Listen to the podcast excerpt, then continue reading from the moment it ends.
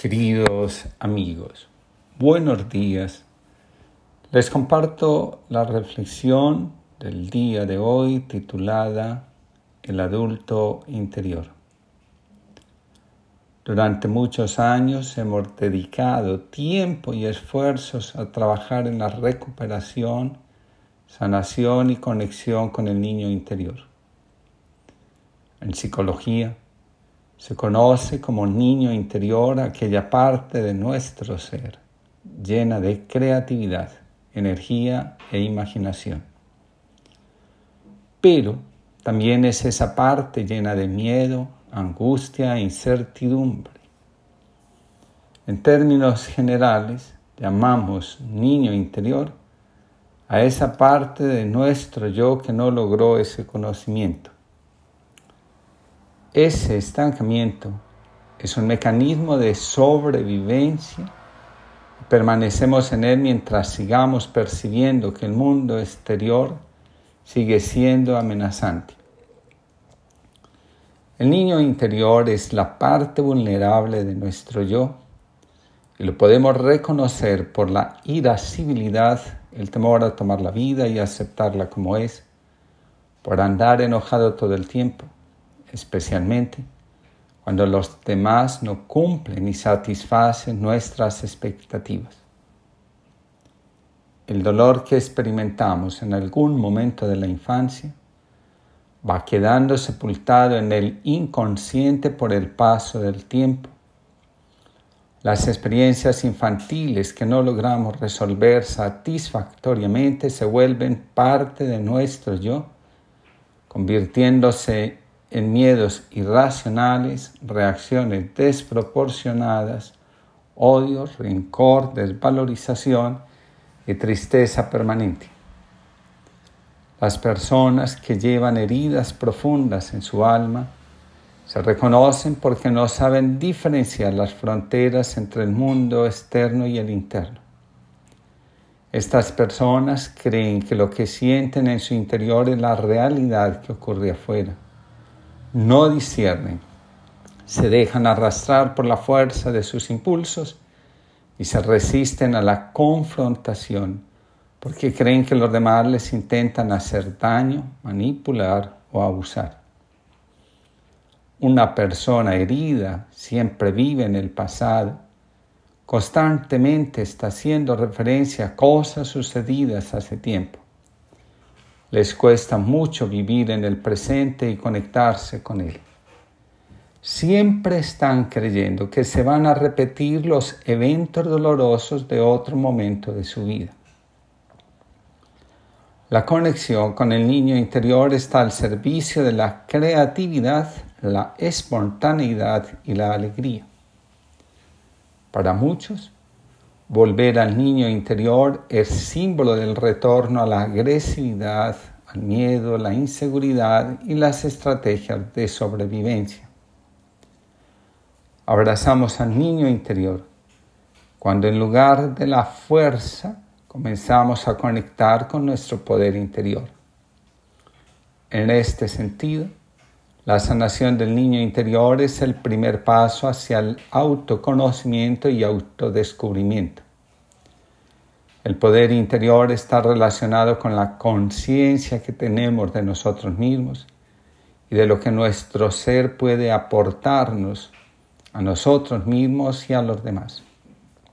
En otras palabras, el poder interior es la luz que hay dentro de nosotros el que conoce su luz no camina en tinieblas y tiene claro el propósito divino de su vida y existencia. Un estudiante de Tendai, una escuela filosófica del budismo, fue al templo zen de Gasan para ser su alumno. Años después, cuando se preparaba para marcharse, Gasan le advirtió, Estudiar la verdad especulativamente es útil como manera de coleccionar material de enseñanza. Pero recuerda que a menos que medites constantemente, tu luz de verdad podría apagarse. El tiempo que dedicamos a sanar nuestro niño interior realmente vale la pena si somos capaces de interesarnos en cultivar el adulto interior.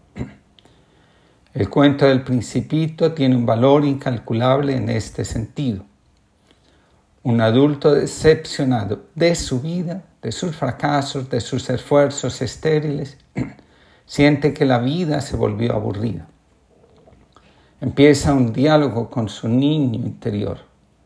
Recorre los planetas que han configurado su vida y al final se da cuenta que tiene que continuar su viaje se despide del niño, enciende su aeronave y sigue adelante con su existencia.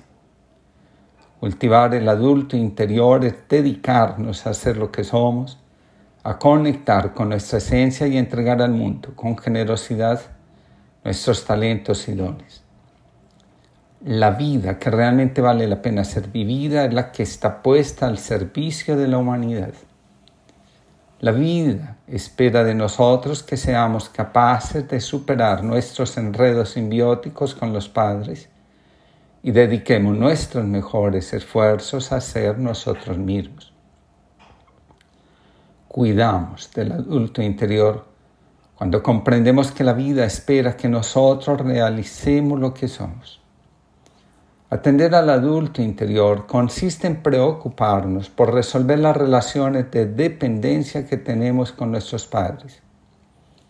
Constelaciones nos enseñan que una vida llena de reclamos, de expectativas y de ilusiones permanece aún ligada al mundo de las relaciones paterno-filiales. El adulto sabe que nadie está nunca a la altura de sus expectativas propias y ajenas. Muchos se resisten a ser adultos y continúan en la búsqueda de la eterna juventud, resistiéndose a ser lo que son. Su comportamiento es patético y viven desenfocados de sus necesidades y enfocados en querer cambiar a los demás. Los adultos creen, según un autor anónimo, en sus valores, en sus recursos, en sus proyectos, en sus sentimientos, en el valor de sus elecciones y sobre todo en la capacidad de guiarse por sus propias convicciones y aprendizajes. Nos vamos convirtiendo en adultos cuando nos hacemos cargo de nuestras frustraciones, de lo que no ha sido resuelto como lo esperábamos y de manera especial de lo que no vivimos porque las condiciones que enfrentamos no lo permitían. El adulto no se deja llevar por sus preferencias ni por sus imaginaciones, tampoco por el dolor y sus proyecciones. Una de las tareas más importantes que tenemos para convertirnos en adultos es la capacidad de asentir a la vida, a nosotros y a los demás como son. A sentirnos exige saber mirar lo que tenemos con agradecimiento y reconocer que las cosas que no tenemos no hacen falta. El adulto asume la vida, sus decisiones y se hace responsable de las consecuencias de lo que acontece y hace. Las reacciones que tenemos nos pertenecen. La mayoría de las veces son lealtad con el pasado, no son para que nos condenemos, sino para aprender sobre nosotros mismos y lo que aún falta construir, aceptar e integrar. Lo más importante, el adulto no se deja arrastrar por los deseos, que a veces el otro nos expresa de ayudarlo a llevar su dolor, su oscuridad, su sombra. El niño herido es impulsivo, visceral, inconsciente. La rabia del niño es ante todo ausencia. Nadie puede decir que está actuando desde su esencia si sus expresiones están cargadas de dolor, resentimiento, ambigüedad, desvalorización. Quien está en su esencia actúa amorosa, comprensiva y compasivamente. Para actuar desde el adulto es importante aprender a reconocer que no podemos cambiar nada en los demás, sino en nosotros mismos. Sobre todo, que cada persona tiene un valor especial y único el que busca cambiar a los otros sueña. El que cuida de sí mismo se esfuerza en conocerse y sobre todo se conecta con la luz que lleva dentro de sí, aprende lo que es vivir como adultos. Está bien sanar el niño interior, pero está mejor cuidar al adulto interior y vivir en consonancia con él. Se retrocede con seguridad, pero se avanza a tientas. Uno adelanta manos como un ciego, un ciego imprudente, por añadidura. Pero lo absurdo es que no es ciego y distingue el relámpago, la lluvia, los rostros insepultos, la ceniza, la sonrisa del necio, las afrentas, un barrunto de pena en el espejo, la baranda oxidada con sus pájaros, la opaca incertidumbre de los otros enfrentada a la propia incertidumbre. Se avanza a tientas, lentamente por lo común, a contramano de los convictos y confesos, en búsqueda tal vez de amores residuales que sirvan de consuelo y recompensa o iluminen un pozo de nostalgias. Se avanza a tientas, vacilante. No importan las distancias ni el horario ni que el futuro sea una vislumbre o una pasión deshabitada a tientas, hasta que una noche se queda uno sin cómplice ni tacto y a ciegas otra vez y para siempre se introduce en un túnel o destino que no se sabe dónde acaba. Mario Benedetti. Para todos una linda jornada y de nuevo estamos aquí brindando las reflexiones diarias para el acompañamiento y crecimiento espiritual y para que aprendamos a vivir en sintonía con la vida, con lo que somos y tomemos la fuerza del destino para alcanzar la plenitud.